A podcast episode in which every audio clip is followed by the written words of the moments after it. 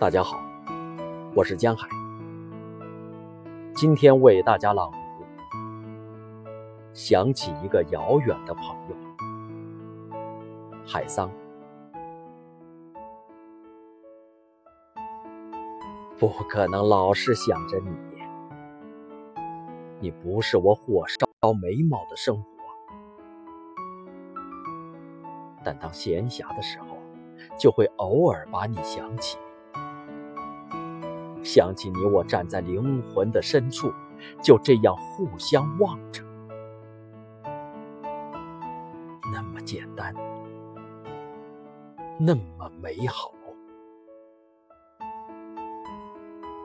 如果我不是小心的忍着，就要一个人笑出声来。